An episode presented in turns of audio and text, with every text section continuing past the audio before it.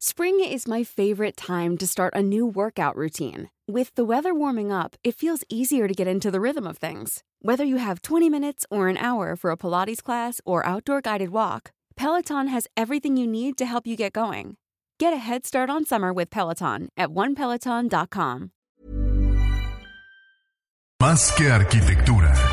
Con los inexpertos Javier Alonso y Ángel Sánchez. Conoce todo el mundo de la arquitectura, diseño y construcción en una misma frecuencia. Kies 977 te presenta Más que arquitectura.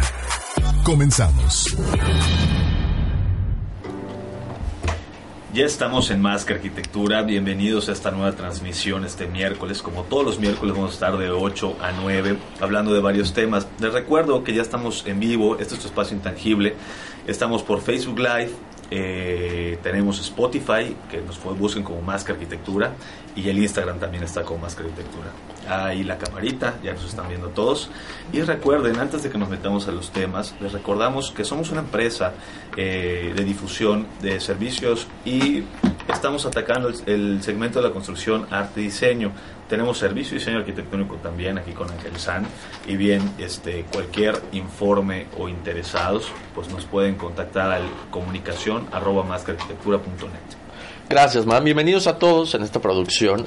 Eh, hoy tenemos como invitada especial a María Bello, directora y documentalista de cine. Bienvenida, María, ¿cómo estás? Muchas gracias, Bienvenida, buenas María. noches. Qué bueno, muy bien. Eh, bien, es un tema, el cine, eh, los documentales, es un tema que no tratamos normalmente aquí en el programa y eh, es algo que vale muchísimo la pena. Hay temas en la sociedad, hay temas que están sucediendo, hay cuestiones que pasan en, todos lados, no solamente en Yucatán, en otras partes de México y todos estos esfuerzos de producciones que se están haciendo para entender, para poner sobre la mesa estas historias y contarlas. ¿No es así, María?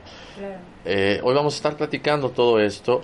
Y bien, para entender un poquito tu contexto, María, ¿cómo llegas a involucrarte al, al cine? Bueno, eh, la verdad es que siempre tuve la inquietud de contar historias y, y buscaba la manera de, de poder realizarlas, ¿no? Pero uno, pues, estando en una ciudad donde no está centralizado como la cuestión de, del cine, pues empiezas a hacer tus pequeñas, pequeños intentos, ¿no? Caseros, empiezas Claro. a ver la posibilidad de ganarte alguna beca o, o seguir aprendiendo, ¿no? Eh, me acerqué completamente al cine cuando Ambulante Más Allá llega Bien. a la ciudad de Mérida y nos y propone becas para capacitar a gente a hacer cine especializado en documental. Y bueno, la verdad es que yo en ese momento de mi vida yo pues no tenía como eh, el horizonte de conocimiento de saber que el documental era pues una película, ¿no? Yo me Claro. quedaba con los actores y ya, ¿no? Lo, era hasta donde más yo podía entender que existía y el, cine comercial y el cine de arte independiente.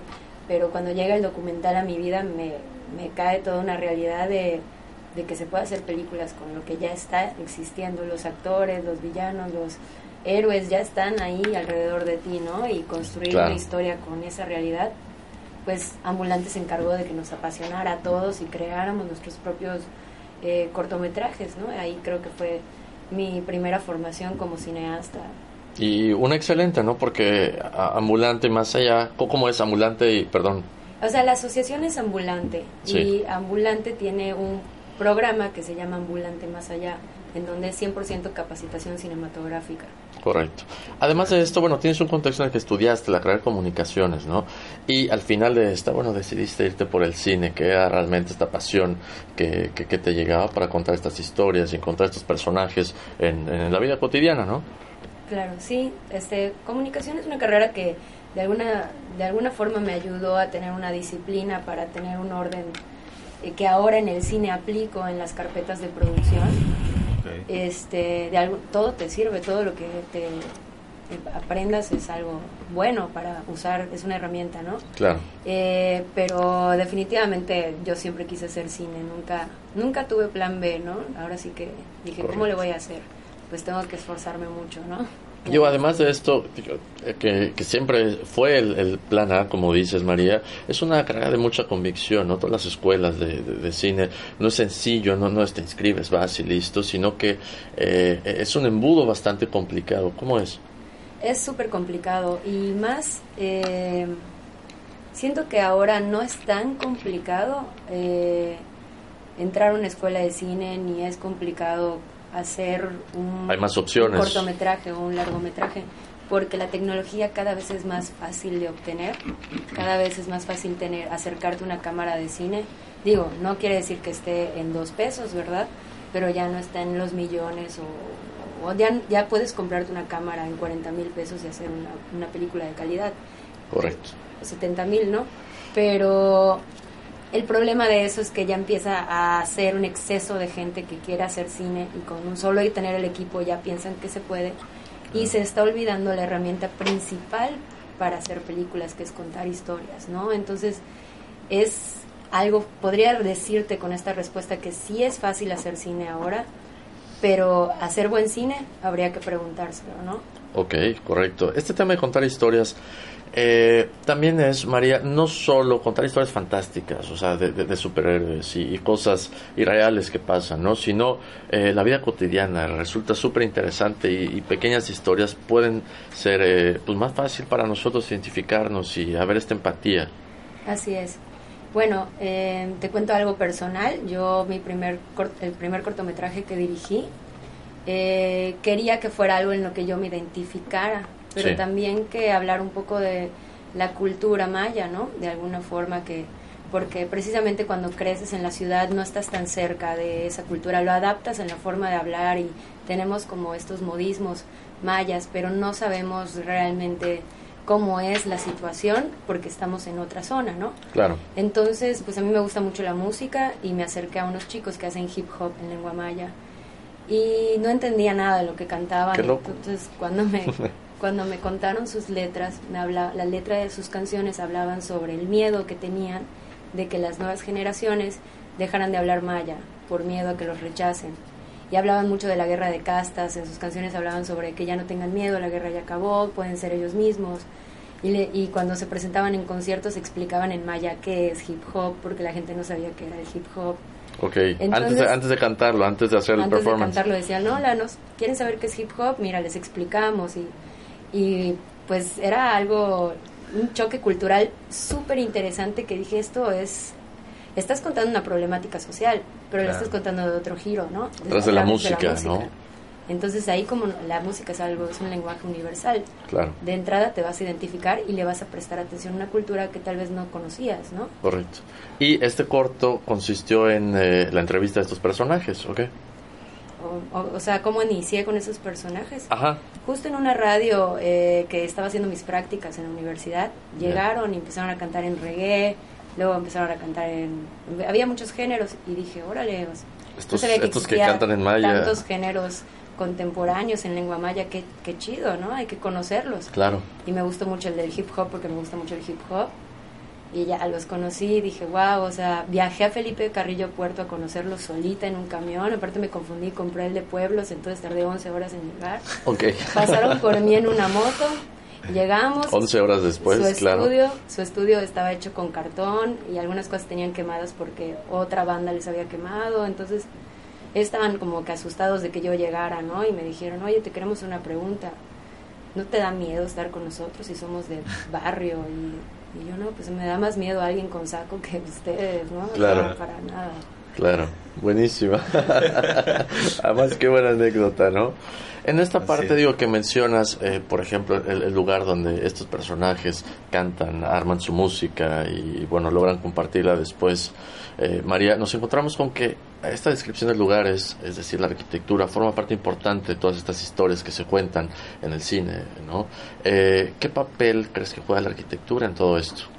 Bueno, yo creo que la arquitectura ahora está en todo con el cine, ¿no? Porque gracias a la arquitectura se construyen los escenarios, en donde los actores se mueven. No sé si tanto en el documental, yo creo que en el documental es un poco complicado controlar el espacio. Hay, estilos de documental, hay estilos de documental donde sí se juega con la arquitectura para recrear el mundo que tal vez en el testimonio se necesita. Y se cuenta con una dirección de arte que está integrada por algún arquitecto, por algún ingeniero y por algunos expertos en luz que juegan con esa arquitectura. Creo que si vemos las películas de Wes Anderson es muy claro. Que se ve la arquitectura perfectamente bien cuidada, la dirección de arte, la paleta de colores. Te manda una época, hay un tema general que puedes bueno, identificarte. Eso de la época ahora sí que está en el guion y lo lee el director de arte y dice, bueno, si estamos en los 50 y se pone a investigar y recrean. Yo admiro mucho eso de, de, la dirección de arte porque es algo que yo no, no podría hacer. Si de plano hay un lenguaje que no entiendes, el mío no es de la dirección de arte, pero admiro mucho lo increíble que pueden levantar una película psicológicamente también, ¿no? Porque pueden decir, bueno, hay una serie que se llama Mr. Robot y me llama la atención que en todos los interiores en su casa era color azul y cuando salíamos era amarillo, pero muy sutil. Pero eso lo construye un director de arte y conjunto con el director le va diciendo, mira, es que la psicología del color dice esto, yo creo. Es un cambio de humor, ¿no? De, sentimientos, de sensaciones. Y que la audiencia lo absorbe sin que lo tenga que saber, ¿no? Y eso es un gran es ahora lo que está resaltando bastante en el cine. Correcto, bien. Y bueno, personajes de cine también, o más bien arquitectos que trabajan en el cine, pues también van, van tomando papeles importantes en todo esto, ¿no? Como, como dices. ¿Cuál fue la última película de Wes Anderson? La de los perritos. La de los este. perritos, sí. ¿Cómo, se llama? Se llama. Ah, se me olvidó. Buenísima. ¿Es animada o qué? Sí, sí, sí, Excelente. Les ah, vamos a conseguir el, el, nombre durante ganó el. Oscar, ¿no? Sí. Una, una película animada muy buena. Bueno, a mí me gusta mucho. Y que la arquitectura de la película me llama mucho la atención. Eso son los increíbles. Así, sí, claro. Okay, Increíble Increíble es, de tus, es, de tus, personajes. Es buenísima esa película. Y la arquitectura y futurista y la casa que está dentro de la cascada, eso es buenísimo. ¿no? Creo Vamos que yo no vi esa, pero se me viene a la cabeza la de Spider-Man, igual la última que... Ah, claro. Ah, no, no la hemos visto, pero bueno, vamos a echarle un ojo. Antes de seguir con eso, nos vamos a dejar con una rola. Esto es de Franz Ferdinand, Do You Want To? Y regresamos con más que arquitectura. ¿Cómo se llama esa peli? Mascotas. ¿Mascotas? No. ¿Mascotas? No, la de los perros. Vecinos invasores. No, güey. Es buenísima también. Esa película. Esa película. Ahorita te digo eh, cuál es. Ah. ah, claro. Google. Oye. Son así tipo, tipo pues, como de peluche, como no, no, no sé, no sabría ni decirte la textura de los personajes. Está y es, y es un perrito que amanece en una isla porque decide. La isla de perros. Ah, la isla de perros. son, peluches los que están. No. me gustan los peluches. Te digo que no, es no es peluche. No sé decirte la textura. Tienen, textura. Ajá, tienen textura. Unos son como de trapo, imagínate, como de, o sea, ah, pelitos. sí, sí, sí, como tejido. No, cabrón, no. ah, sí, ya, trapo, Así, ah, igualito. te dije que de peluche no. No me gustan los peluches, güey. Oye, María. Hay que decir los perros. Eres buenísima para radio. ¿Por qué? Sí, ¿va? Sí, está muy claro todo lo que dices y todo. Pero ¿sabes qué? Ese... Eh, eh, es así, mira. Sí, está peludo. Pero ves que no es... Sí, pero sí, sí te da la sensación de peluche. No me, no me gusta eso. No, está excelente película. No me gusta ni eso, ni las plastilinas, por ejemplo, como la de ah. la de los pavos, ¿te acuerdas? Ay, sí, pollitos, en, pollitos en fuga. y eso, no, no, me gusta esa textura, güey. A mí sí. Ay, qué horror. No, ni los peluches ni las plastilinas, me gusta el dibujo, así en, 2D o en 3D. Pero porque creo que me recuerda cuando era chico. en fuga de un granjero con su perro. Ajá, es que el granjero, el granjero con su perro, de ahí sale la de pollitos en fuga, es de los mismos directores. Y la del granjero pelón es una caricatura muy vieja inglesa. Este, y, de, niños. Pero, sí, sí las vi, pero, pero no me gustan, güey. No, pues está bien. Sí. No, está bien. Tenemos saludos. no me gusta la textura. ¿Quién? Ale Gamboa. Ale Gamboa, saludos. Aquiles González. Aquiles. ¿Qué onda, Aquiles? saludos, Aquiles, ¿qué onda? Eduardo Flores. Carlos Peniche. Al Penichón. Penichón no se lo pierda. Venga. Sarti. Javier, el, el, el Xavi. El Xavi. El Xavi. Y Carlos Bello. ¿Qué dices, man? Carlos Bello, que es tu hermano. Es mi papá. Ah, venga, venga. Vientos, qué buena onda. Oye. Pero ¿cómo mandan saludos ahí? Eh, ah, están allá en el, en el, live streaming. Ah, sí. okay, okay, Oye, ¿sabes qué? Igual hay arquitectos que han hecho como, como cortos. Por ejemplo, Frank Gehry, ¿no? Que hizo el de... ¿Cómo se llama el de Frank Gehry? Mr. No. Mr. Getty, ¿no? Algo así. Ah, no, ese es el de Norman Foster. El de. No sé qué, Norman. Mr. Foster. How, How Much Weight, no sé qué, este... ¿Cómo se llama este arquitecto que me decías que mexicano? Manolo Caro. Manolo Caro, que está muy metido ahorita en el cine. Pues es el que hizo la de Desconocidos, ¿no? Algo así de los teléfonos. ¿Cuál? cuál? ah, ya. La que, la que fue primero una película española. Hay muchas, hay francesa, italiana. Francesa, italiana, sí, sí. Desde que todo el mundo pone sus teléfonos en la mesa y, ah, está buenísimo, y todos tienen que ver qué, qué, quién te escribe, qué y qué contestas. Si celular, checan Que empieza a vincular, eh, todos tienen una relación ahí loca. Está bueno el guion, la verdad. No me gustó la, la versión de Manolo Caro, la verdad. A mí la mexicana no. La, española fue la que más me, gustó. a mí la española fue la que más me gustó. Yo la, yo la, ah, la, francesa, sí. La francesa a mí Está mejor todavía, sí, sí, sí. Hay una que está en Netflix. Esa. Todas. Todas están, en Netflix. Es que es un guion que se vendió, se compra la franquicia. ¿Qué es lo que ah, dices? ¿Por qué repetimos si hay tantos creadores? ¿Por qué no invertir en los creadores?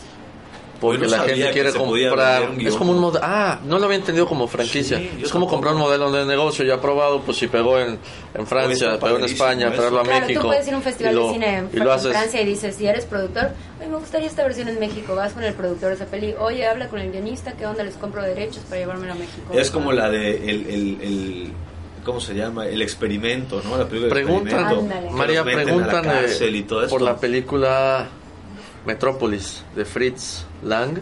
Ajá, Metrópolis, ¿qué tiene? ¿Qué, qué con ese rollo y su arquitectura futurista? Este... Ah, claro, está, ¿ya vieron Metrópolis? No. Está muy, muy, muy fino. No, lo, lo, Ahora sí que en tema de arquitectura me agarraron en curva porque es precisamente lo que se había dicho. Yo en dirección de arte estoy un poco... Claro. No es el área que, o sea, que, que manejo, ¿no? Que trabajo, no lo he experimentado porque de verdad es otro horrible, no tengo como esa creatividad, ¿no? Pero sí creo que Metrópolis es, es, un gran, gran ejemplo. Que, ¿Qué es lo que más te gusta de producir cine? Producir, de producir lo que me gusta pues es solucionar los problemas, darle el servicio a la película que necesita, ¿no? Ok. De, quiero encontrar, por ejemplo ahorita con el que estamos en la de Yucatán, frame by frame, es consigue una albarrada la más bonita.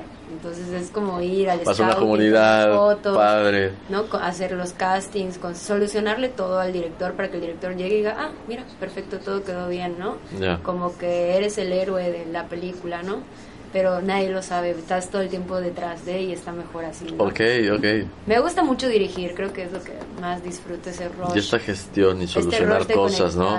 Sí, no, la, producción es totalmente solución. No, y que entonces de esa manera tu chamba principalmente es en campo, ¿no? Pues conseguir esto, el casting, la gente, hablar con gente, conseguir una albarrada, conseguir un sitio con tales características, ¿no? El plan de rodaje, el plan de trabajo.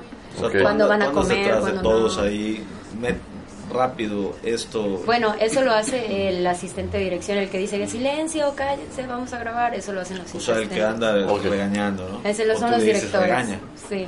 No, el productor es el que está consiguiendo la logística, inscribe los proyectos a festivales de cine, la carpeta de producción, es el que en festivales está en un saco siempre detrás del director vendiendo la película, por eso casi no salen en fotos los productores porque están chambeando, ¿no? Claro. Ellos son los dueños de la película. Y el director de alguna manera es como más artista dentro Es el artista. Él gracias a, a su dirección quedó la peli con ese sentimiento, dirigió bien a los actores. Los actores te pueden dar a Nicole Kidman y si no sabes dirigir, Nicole Kidman va a dirigir, va a actuar hasta donde tú le Tú le, le, amarres, ¿no? Porque ella es increíble como es, ¿no? Pero incluso de su categoría hasta ella te diría, oye, ¿qué onda? Te falta esto, te va a terminar dirigiendo la película. Claro, sabe más que el, que el, que el director chafa. cabrón. ¿No? 30 segundos. Es como los directores de teatro.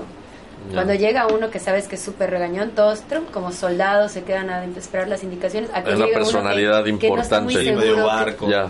Y hay unos que es el carácter de la película. Claro. O sea, al fin y al cabo es director, güey. O sea, como en cualquier empresa y eso, dirección es así, ¿no? Tiene una postura. Y... 10 segundos. Así es. Venga. Está padrísimo. ¿Entro? Entras. Oye, buena introducción, ¿eh? Hablaste de, el bingo, el, el clima, el... Completa.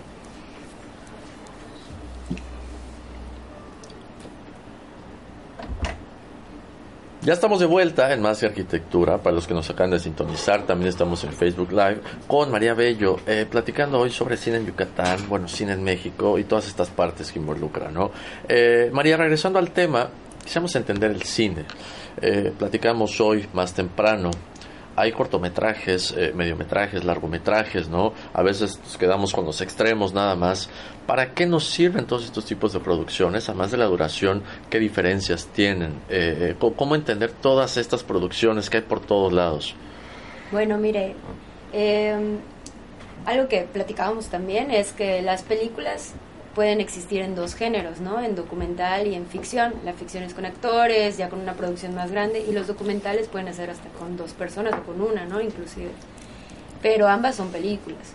Y tienen que decidirse de una duración, ¿no? Por ejemplo, si tu proyecto crees que no pueda extenderse a un para que alguien se siente en una sala hora y media a ver a una persona o no tienes tantos personajes, pues a veces se toma la decisión de que sea un cortometraje, ¿no? Que tiene una duración de aproximadamente de 3 minutos a, no sé, 24 minutos.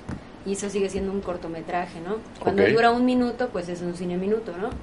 Y a partir de los 24 minutos hasta los, ¿qué será? 45, 50 minutos, podría entrar como, o sea, sería un mediometraje que ese casi no es muy recomendable porque pues como que no estás contando no está ni aquí ni allá no estás ni aquí ni allá no y como que ni siquiera hay categoría de eso para competir o algo en, todo caso. Yo creo que es más porque quieres estirar tu peli y hasta ahí llegó no ya. Y el largometraje ya es a partir de la hora que son 60 minutos en adelante no lo recomendable son 90 minutos. ¿Cómo se mide esto en la ficción? Cuando tú escribes un guion, cada cuartilla del guion representa un minuto de película. Entonces tú a veces se lo entregas a un productor y él ve la última hoja directamente. Y dice, ok, son 150, 130, ok, te pasaste, déjamelo en 90, o le reduciste, o te falta, ¿no? Sí. Porque hay programas de guion donde ya está medido estos octavas de segundos para que ese minuto quede, ese minuto quede, ¿no? Correcto. Entonces, más o menos por ahí. Ahora, ¿qué pasa cuando encontramos una película de larga duración con pocos personajes? Porque, bueno, decías que a veces hay pocos personajes, entonces eh, eh, pues la, la, trama es corta, pero hay películas largas con pocos personajes. ¿Dónde entra esto? Bueno, yo creo que ahí está en la magia de las aventuras del personaje, ¿no? Porque puedes hacer una película de arte o una película comercial con solo un personaje. Si recordamos la película de Castaway, sí. ¿no? Que es náufrago. Náufrago, claro. Este, pues es solo un personaje, ¿no? Y su pero, pelota. pero ¿qué te hace mantenerte a ver esa película, no? Claro. Sus, sus obstáculos, sus conflictos. O sea, si hubiéramos visto a un señor que no le pasa nada, sería la película más aburrida del mundo.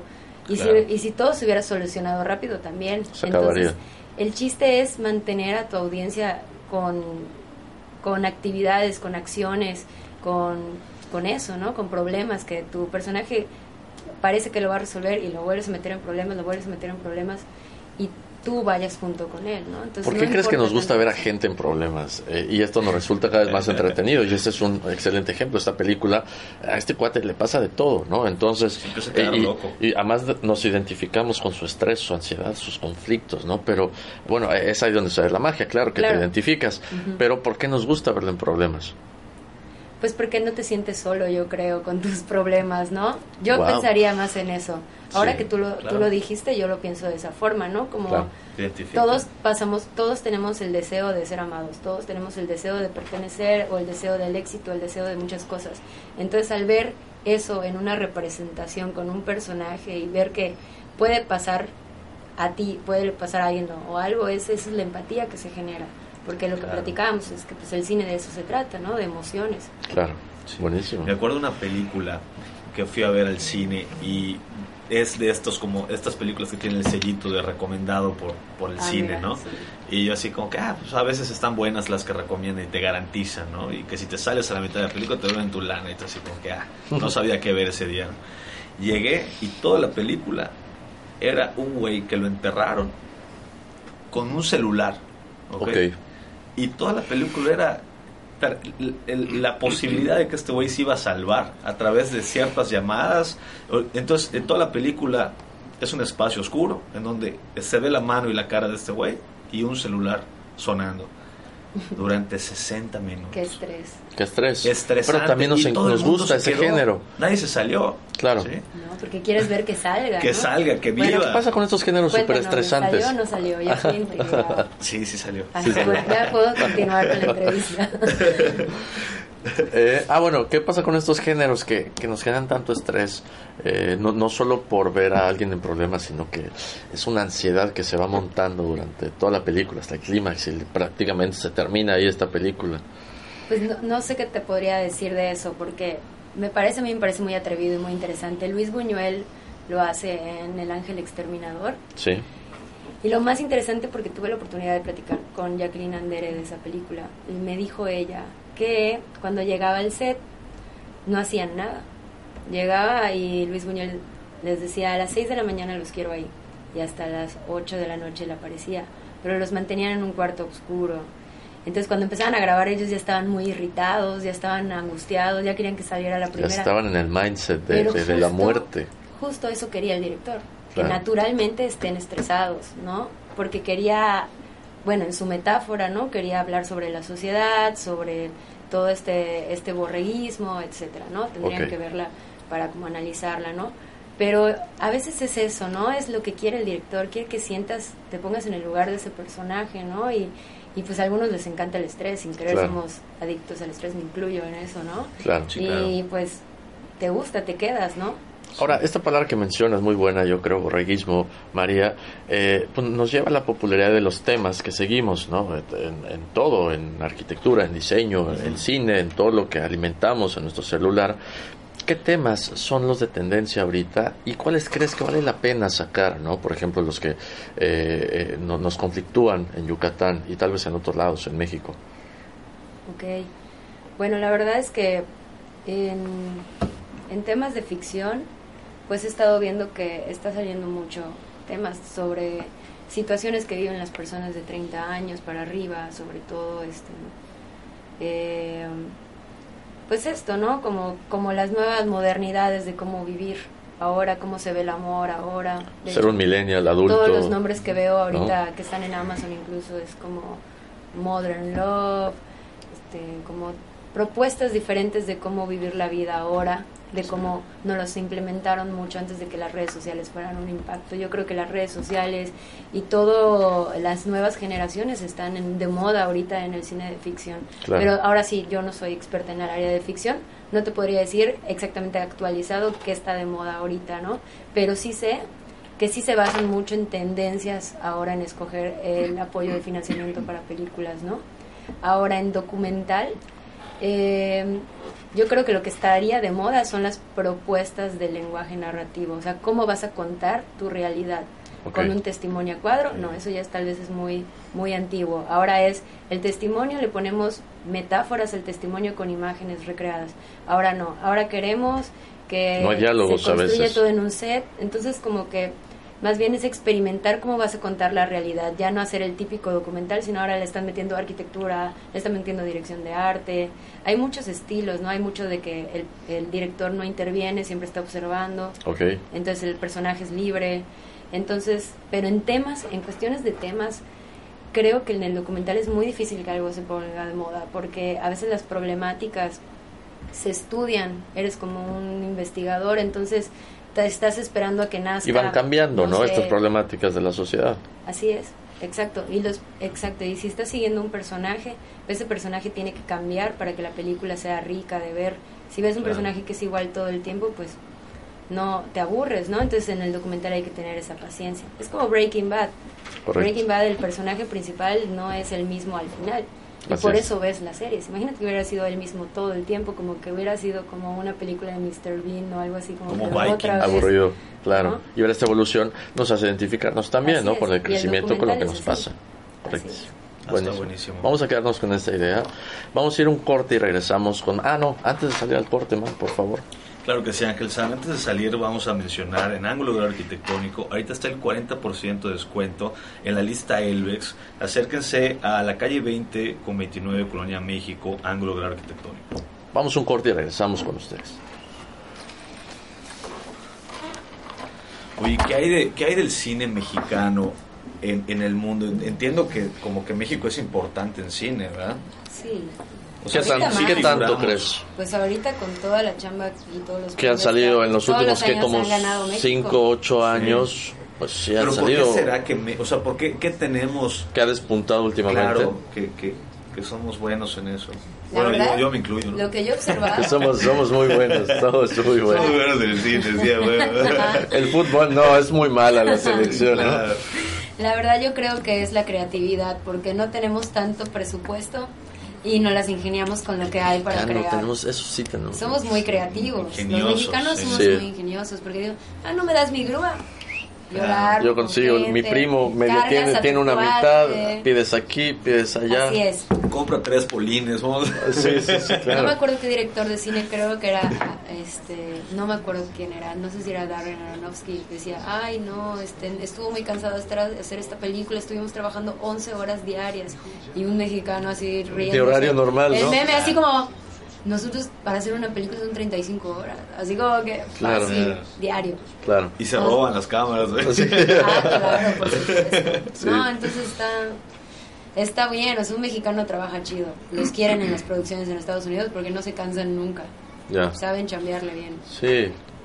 Tiras Pues yo creo que en muchos, eh, en, en- en muchos segmentos se puede aplicar la misma Sí. lógica. ¿no? Claro, el mexicano es muy chingón. Sí. Definitivamente, La verdad, definitivamente. a mí me encanta la creatividad que tienen y, y los dramáticos que somos. Somos muy dramáticos, somos muy extremos, entonces se Sí. siente eso en las películas. Se siente el amor, se siente el odio, el enojo, es algo, ¿no? Es, es pasión. no total. somos de emociones templadas, definitivamente. No, no, no, somos, somos de vena cruzada. De veras, de veras. Estamos locos también y eso le da un plus. Exacto. Sí. Para ti, ¿cuál es el mejor este director que, que hay ahorita? ¿En México? En México, qué fuerte pregunta. Ojalá no se grabe. Está- no se grabe. La verdad es que, o sea, se va a escuchar cliché porque ahorita está de moda, pero a mí Alfonso Cuarón siempre me encantó. Ok. Me encantó siempre desde Sí, que lo vi, desde bueno, chiquita cabrón. dije, me está- encanta está cómo cabrón, dirige este director, me gusta Sí. mucho. Me gusta mucho, pero hay muchos directores independientes igual. O sea, 20 segundos. Va. veo gente de mi generación que está dirigiendo espectacular y tienen 24 años, 25 años y digo, wow, me dan miedo de lo increíble que pueden proponer tan jóvenes, no me imagino más adelante. Ya están ahorita ahí, en Ok. todo, en Cannes, en todos lados están. Oye, y este, y por ejemplo, en, en- en temas de documental y todo, yo cuando me hablan de documental siempre me imagino un escenario natural, o sea, Claro, como que animales, National Geographic y todo rollo. Y Vamos, porque me gusta. vamos, vamos. A mí igual. Estamos de vuelta en Más Arquitectura para los que nos acaban de sintonizar. Estamos con María Bello hablando sobre cine, hablando sobre Yucatán, temáticas sociales y bueno. eh, María, de vuelta a esto, los festivales de cine, hablamos durante el corte, ¿no? Eh, los mexicanos estamos por todos lados en, en cuanto a festivales y, y- y buenos nombres en todos lados. Pero eh, los festivales, ¿qué propósitos sirven? ¿Para qué llevas una producción, una peli a, a- a un festival? Eh, los documentales también van a estos festivales. ¿Cómo se maneja?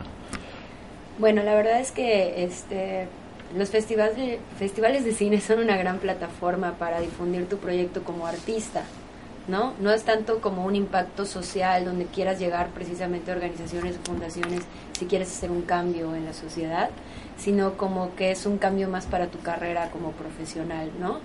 De hecho, antes Sí. de hacer una peli, tú tienes que saber a dónde lo quieres dirigir. No puedes como decir, tengo una idea increíble y lo voy a ir a grabar. Sí podrías, si no quieres financiamiento y poquito a poquito con eso lo quieres ir consiguiendo, pero sí tienes que tener muy en claro quién quieres que lo vea, qué quieres contar con eso, porque porque de ahí depende mucho el resultado, ¿no? Claro. Y- Tiene que ir dirigido a alguien. Así ¿no? es, claro, y si quieres tú usar tu película como un brincolín para tu profesión, lo correcto es entrar a festivales de cine. Ahora, Bien. no es nada fácil, ¿no? Es muy, muy difícil o sea, entrar. competido, ¿no? Claro, o sea, pasa por, por ciertos jurados específicos que te analizan no solo por la historia, ¿no? sino por ciertas técnicas y ciertos cumplimientos en narrativa que pueden llegar a competir junto con otros grandes, ¿no? Bien. Pero si quisiéramos lograr impacto social con una peli, ¿qué harías? Bueno, pues, o sea, el hecho de que quieras un impacto social no quiere decir que tampoco puedas participar en festivales, pero es complicado eh, proyectar tu película tantas veces con el impacto social que quieres porque los festivales de cine son muy celosos. O sea, si tú estrenas en un festival mexicano, ya no puedes estrenar en otro que querías porque te dicen, no, yo quería exclusividad. Entonces, ah. el impacto social tan grande que querías se va a reducir mucho porque tienes que esperarte a que estrenes con ese festival para ver qué tanto te puedes liberar y luego después de un tiempo lo vas proyectando, ¿no? En todos lados. Esa puede ser una estrategia de, impacto social con impacto en profesión. ¿no? Que es justo el que el que a mí me gustaría mucho en la película. Y bueno, es, precisamente vamos a eso, el documental que está realizando, Las Amazonas. Platícanos un poco este tema interesante, las mujeres en Yucatán. Eh, ¿Qué hay con esto? Bueno, esta película eh, nació igual con la pregunta de por qué todas las películas de cine documental tienen que ser de a fuerzas un problema social, porque no podemos contar personajes chistosos, interesantes, raros, y que ellos solitos nos, invite, nos invite a descubrir un problema social sin tener que ir directamente al problema, ¿no? Bien. Pero definitivamente me atraparon estos personajes que son mis amigas ahora, que una sobrevivió al cáncer de mama, pero ella cuando le diagnosticaron el cáncer ella no sabía que era cáncer, ni siquiera sabía que existía. Y su familia tampoco, entonces su familia pues piensan que es contagioso, entonces pues le daban sus cubiertos y sus platos aparte, entonces ella vivió sola su quimioterapia en su cuarto porque la gente pensaba que era contagioso. E incluso su esposo se suicida. Y parte de eso es porque pensaba que era contagioso el cáncer, ¿no? Sí. Entonces cuando me cuenta esta historia yo dije, qué alarmante es la ignorancia porque realmente en la prevención o, las campañas de salud o informarte o sea, sobre la enfermedad no es suficiente, ¿no? Sí. Hay que llegar más lejos, a una cultura familiar de educación y hay que llegar a otro punto, ¿no? Y creo que con las campañas de salud no estamos llegando al 100%, ¿no? Entonces dije, bueno, una película mostrando esta realidad y mostrando la feminidad de la mujer al perder un seno puede también como darle un apapacho a las que ya no lo tienen y decir, eres mujer femenina y bella con o sin. Y sigues con todo, ¿no? Claro. Y, el otro personaje es este la dueña de una asociación de cáncer de mama que tampoco tiene un seno, pero ella me dijo un día que se sentía como una amazonas, porque dice que en la mitología a, Amazon, a las almas, amazonas al nacer se desquitaba un pecho para que pudieran lanzar mejor eh, la flecha, ¿no? Y que ella decía, yo por qué me voy a hacer una reconstrucción mamaria. así es, así es. hay, que, hay que entenderlo. ¿Por qué me voy a hacer una reconstrucción mamaria si yo fui elegida para ser una amazonas y luchar? Y en mi caso, por mis sueños, que es deja esa prevenir que la gente se siga muriendo por falta de información, por ignorancia, y por todo este rollo, ¿no? Entonces he tenido un acercamiento con ellas desde hace como cuatro años y hemos grabado cosas increíbles, o sea, yo ya tengo la libertad de dejar la cámara y que ellas sean lo que quieran platicar y sean todo lo que quieran ser. Claro. Y pues es una película que quiero mucho porque habla sobre eso. y está en proceso todavía, ¿no? Estamos en edición. Sí. Ya terminamos de filmar y ahora se está editando en la Ciudad de México y este, mi productora se está encargando ahorita de eh, meterlo a otros festivales para que en área de, de, que estamos en etapa de edición, para que otros profesionales vean la edición, nos den retroalimentación y de ahí se compite junto con otros que están. Esa, esa área se llama Work in Progress. Entonces ven todo la edición de otros proyectos y les dan su modificación y al final el mejor corte para ellos este, te dan financiamiento para terminar la película, ya te hacen como que ahora la puedas mezclar en salas de cine, que la puedas colorear, que la puedas hacer una, buena limpieza de sonido, buena música. E incluso te puedes ganar distribución, ¿no? Bien, ahora nada más para, dejar claro esto, y creo que es muy importante, María, la temática es, es grave en, en, el documental o es alarmante y es un tema de salud y también social, por cómo convive la gente bajo estas condiciones, pero no tiene la película un tono eh, fúnebre, ¿no? Vamos a, vamos a llamarla así, es un tono alegre. Mostraste hoy un pequeño clip de, del documental y es alegre, te ríes, eh, ¿no? Hay cierta picardía entre los personajes y qué padre mantener esto porque eh, pues es una manera distinta de ver los problemas, ¿no? Y, darles un approach de ese lado nos hace ver mejor las cosas. Sí, creo que también por el hecho de ser de aquí pues crecer en, una ciudad súper tranquila y con familias, las familias siempre son muy alegres aquí. No, no ves las cosas tan dramáticas como en otras partes de México y creo que si yo estuviera en el lugar de ellas me chocaría que la gente me viera con, ay, pobres que no tienen, o sea, como que no, o sea, no tiene nada que ver eso, ¿no? Y no quería que la gente ubicara una película de cáncer de mama como, ah, ahí viene el dramón, ¿no? Y, no se trata de eso, ¿no? Quería ver, lo, quería mostrar lo, lo felices que son con esta nueva feminidad, esa nueva transformación y, y la búsqueda del equilibrio y la fortaleza de la mujer, ¿no? Ahí retratado y obviamente va a tener un poco de, drama porque pues imagínate, hay que generar hay que generar emociones y pues también pero también se trata de admirarlas. Bien. Sí, claro. Fíjate, Ángel San, que esto que comentas es bien interesante porque independientemente es un tema muy sensible y dramático en naturaleza, ¿no?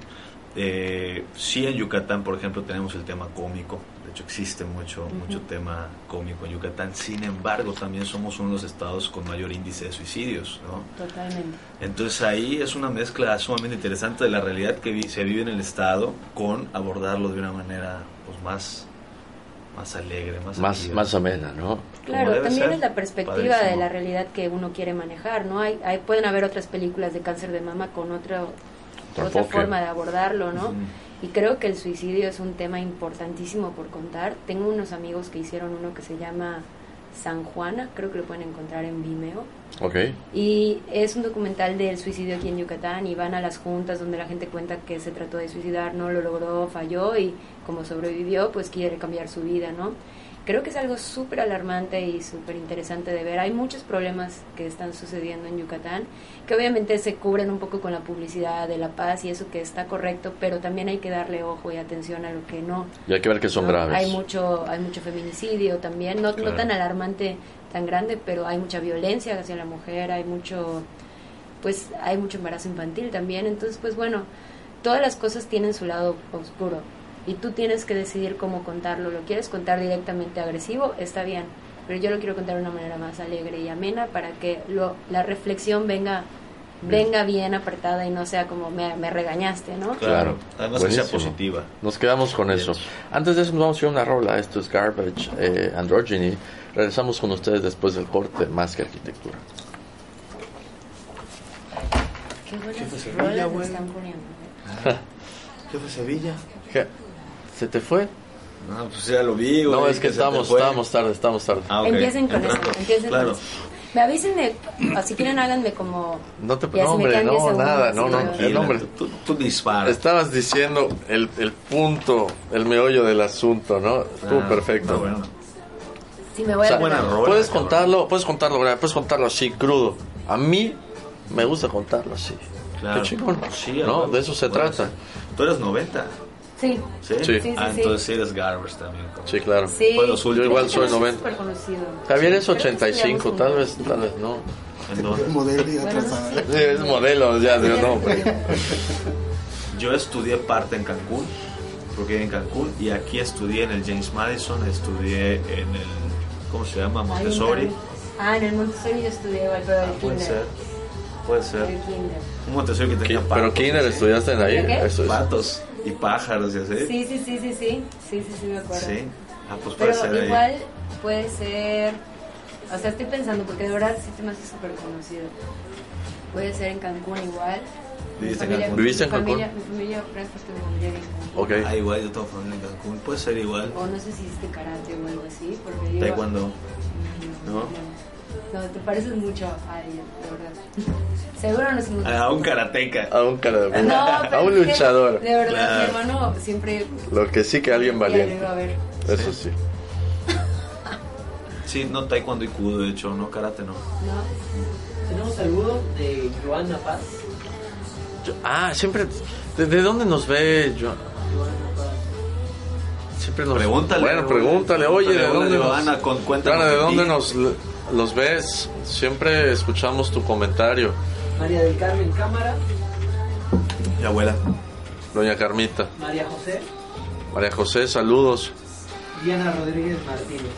Dianita, saludos. Excelente. Oye, estamos platicando hace ratito y entramos al, al programa que hay, hay algunos cortos, no sé si has visto algunos cortos de arquitectos. Hay uno que se llama El viaje de un hijo del hijo de Louis No, pues es película eso. Es, bueno, ajá, sí, sí. Es, es, es, película. Sí. Buenísima. ¿Ya viste? No, pero estaría padre ahorita recomendarnos, ¿no? Porque sí, claro, claro. No, y que tú recomiendes ahorita antes de salir a algún, sí, algún corto. mínimo ah, dos o tres. Ah, y pásame tu link de Vimeo, lo ponemos ahorita en la transmisión. Si me lo pasas una vez, ahorita aparece ahí. Ahí lo paso de Ahí está todo lo de, no todo lo que yo he hecho porque ya es de mi productor, entonces ya es como el trabajo en equipo. Pero mío, el de, por ejemplo, el de Pash, el de Hip Hop en lengua maya, lo pueden ver. Sí había escuchado algo de eh, se exhibió en algunos lugares, ¿no? competencia en el Festival de Morelia con ese Ah, ok. Yo vi en redes no sé si de ahí los videos de sí, sí, fue fue sonado este rollo. Y no te das cuenta. pero, no, pero no serían tan malandros, ¿no? O sea, como que no, ellos, ellos, ellos, se pensaban malandros, pero o sea, ellos se es que hay es que hay malandros malandros, o sea, estamos en México. Claro. Ya le dije que los verdaderos malandros son los que sean saco. Claro. Sin ofender a los godines. Claro, sí, así ofender a los godines. A mí me daría miedo estar sentado en el Sam. Cero. Mira, mira, Junior, por eso soy el más bueno de todos. El Junior, está, All Black. Te lo mando tu WhatsApp. Sí. Listo. Ahí está. Ponlo allá, David. Mi hermano me contestó la isla de perros. Sí.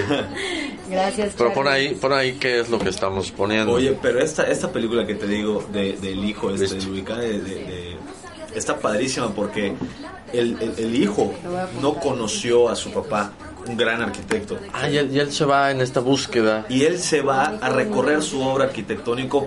y los clientes. lo reenviaste a mí. Otra vez. Ayer lo hice como dos veces, ¿va? Como los viejitos, güey, que te mandan lo mismo. La tía que sube tres veces el mismo chiste al grupo. Sí, no, ya, mi mamá le encanta hacer eso. o sea, que sube el mismo meme de buenos días y estamos todos en el mismo grupo. el mismo, con la misma persona. Solo cambiaste de familia, mamá, sí. papá. ¿Cómo se escribe la película? Que va en busca de su padre, ¿no? Creo que... Ya está. Sí, creo que... Ahora sí, David, me habías dicho, güey, no me llegó. Te voy a poner así como que. esto es como yo. Ajá. Es. Lo puedo googlear, sale rápido. Con un nombre bien. Pero suena súper bonito. Yo te digo que me quiero acercar al tema de la dirección de arte porque como hago docu, casi no me... Soy como hippie, ¿no? O sea, no que vamos, el campo es mi escenario, y el maíz es mi personaje. Y con la gente estoy y, todo esto. sí, sí. A mí me encanta eso, sí, los animales. Yo a mí si llega la BBC y me dice, ¿qué onda? Vamos a grabar leones. Voy corriendo y me quedo cuatro meses esperando que salga el león. Sí, lo superaba. Estaría feliz haciendo un documental de animales, me encantaría. Así de flamingos. le pones nombre Margarita, ahora se acerca a Pedrito. Yo claro, a mí me encanta eso, a mí me encanta. sí, está muy bonito, a mí me gusta mucho. ¿Sabes qué? Hay uno en Netflix que se llama La danza de los pájaros, que está padrísimo. No lo hizo. Lo veo con Emilio, me acuesto. Como baila, ¿no? Él así pajarito. Está súper bonito. ¿De dónde es? ¿O de...? ¿Dónde es que en la peli? El, sitio, no, el sitio, o sea, donde se Ah, son muchos pájaros, supongo ah. que en toda parte del mundo. Es que danzan para. Para. Ah, de cortejo. Para, de cortejo, sí, pero es un baile. Para conectar. es un. Están conectando y danzan y sus colores. Pero así, el, el macho es el más guapo siempre, ¿no? Porque aparte de sale la hembra indignada, así como que ni te vi. Ya. Pero el otro es sí. Echándole ganas, ¿no? Así con todo. Bailan como sanas. Sí, sí. Sí, está bueno. Yo bailo muy bien. Buen dancing. Vas. Vas. Estamos de vuelta en Más que Arquitectura. Y antes de meternos a los temas, eh, les voy a mencionar que Jefe Sevilla es la empresa líder en el ramo de la infraestructura para la construcción, como andamiaje, drenaje pluvial y alcantarillado. Grupo Ferretero Sevilla, Jefe Sevilla. Buenísimo, man. Y bien, eh, en este último bloque, para los que nos van sintonizando, ¿no? Con María Bello hemos estado platicando temas de cine, arte, eh, Yucatán, estos temas, eh, cortometrajes, las, Amazonas, ¿no? Y bueno, cómo esto se va, va, va, convergiendo. María, em, ¿tú cómo ves la situación del cine en Yucatán? ¿Qué se está haciendo? ¿Qué falta por hacer? ¿Qué ¿En qué condiciones estamos ahorita? Bueno, la verdad es que pues es mi humilde opinión, ¿no? Porque eh, pues no soy una experta en estas áreas así de, administración y cómo funciona, ¿no? Sí. Pero sí he observado que hay muchas ganas de hacer cine, hay, hay, o sea, hay mucha pasión por contar historias y creo que hay varios apoyos que está sacando el gobierno ahora para, para apoyar el desarrollo de esos proyectos, ¿no?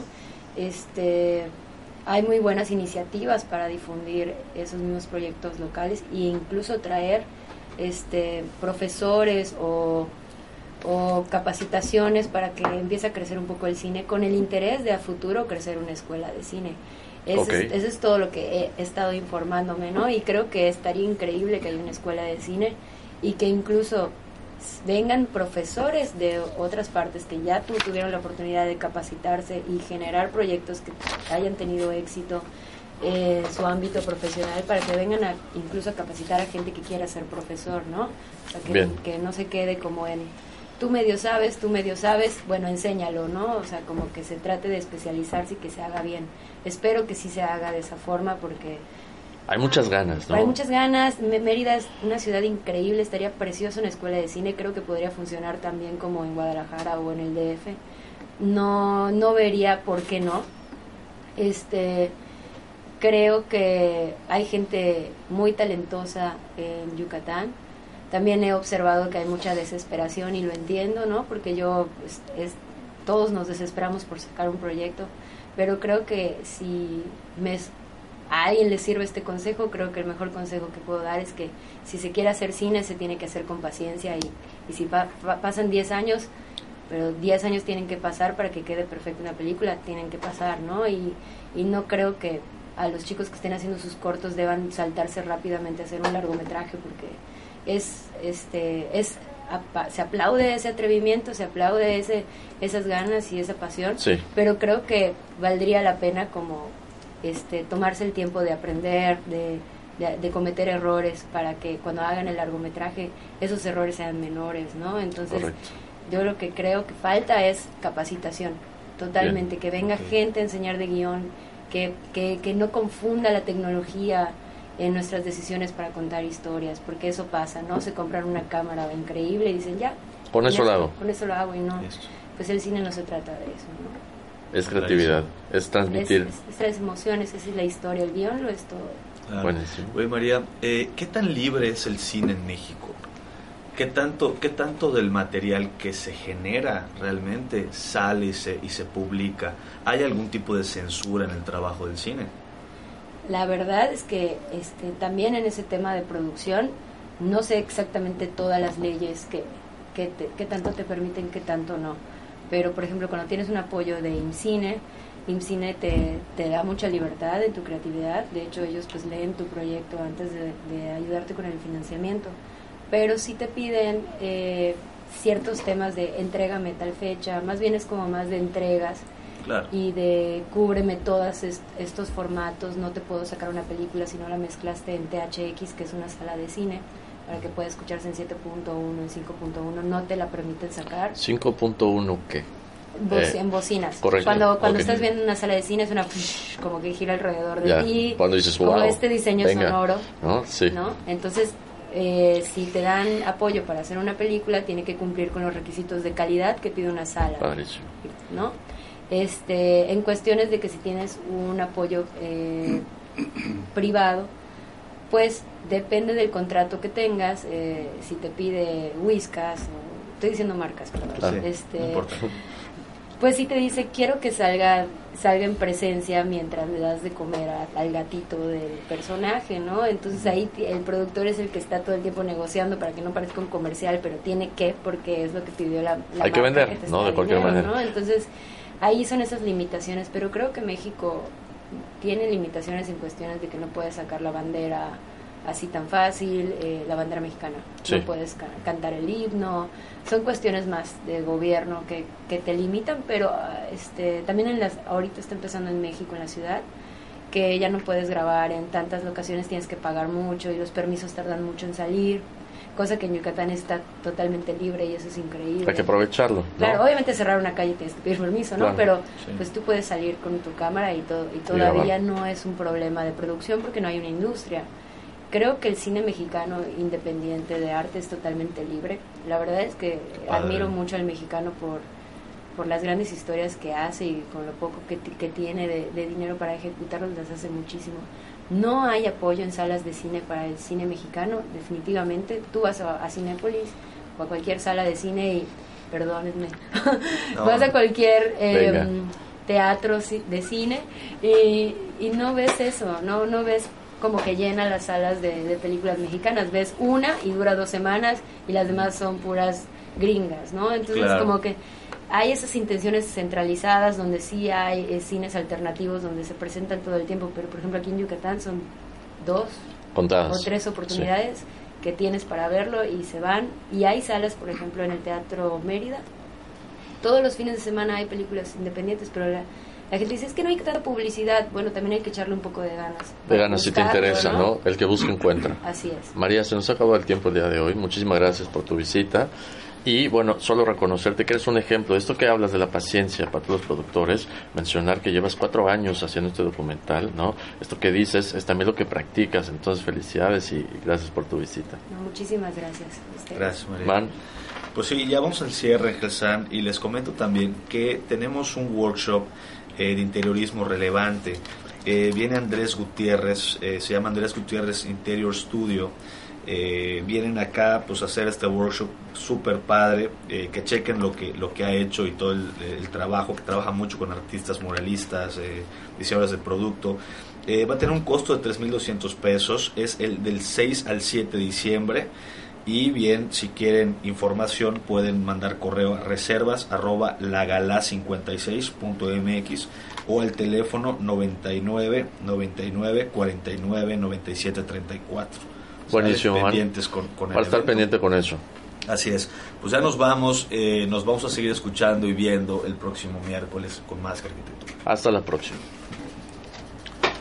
O los patrocinadores, el David, el Junior. Ah, Dijiste, no, esos cabrones. A mí me dijo, ah, no, sí Oye, me, me, dijo Junior, sí, güey, por eso te dije así. ¿Qué? Y dijiste, pues gracias. Ah, pues. Ah, pues. Se quedó con las ganas. Este. Oye, Gracias. Acá.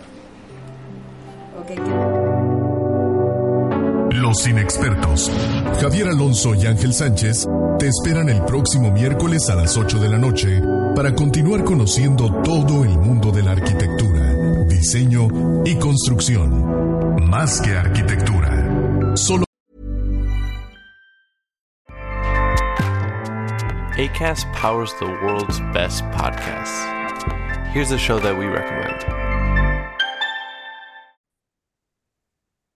Welcome back to Two Judgy Girls. I'm Mary from the Bay. And I'm Courtney from LA. TJG is the podcast where we spill all the tea on your favorite reality TV shows, celebrity gossip, and everything in between. We're here to bring you our unfiltered opinions, hilarious commentary, and plenty of laughs along the way. We're two SDSU Delta Gamma sisters with a microphone and a whole lot of opinions. Each week, we dive headfirst into the wild world of reality television from Bravo to all the trash TV you could want. We break down the drama, dissect the latest scandals, and share our thoughts on everything from the jaw dropping moments to the embarrassing antics. But that's not all. We're not here to just gossip. We're here to connect with you, the jurors, and share our love of all things pop culture. Whether we're dishing on the latest celebrity breakups, discussing our favorite guilty pleasure movies, or sharing embarrassing stories from our own lives, we promise to keep it real, keep it fun, and keep you coming back for more. Come judge with us. ACAST helps creators launch, grow, and monetize their podcasts everywhere. ACAST.com.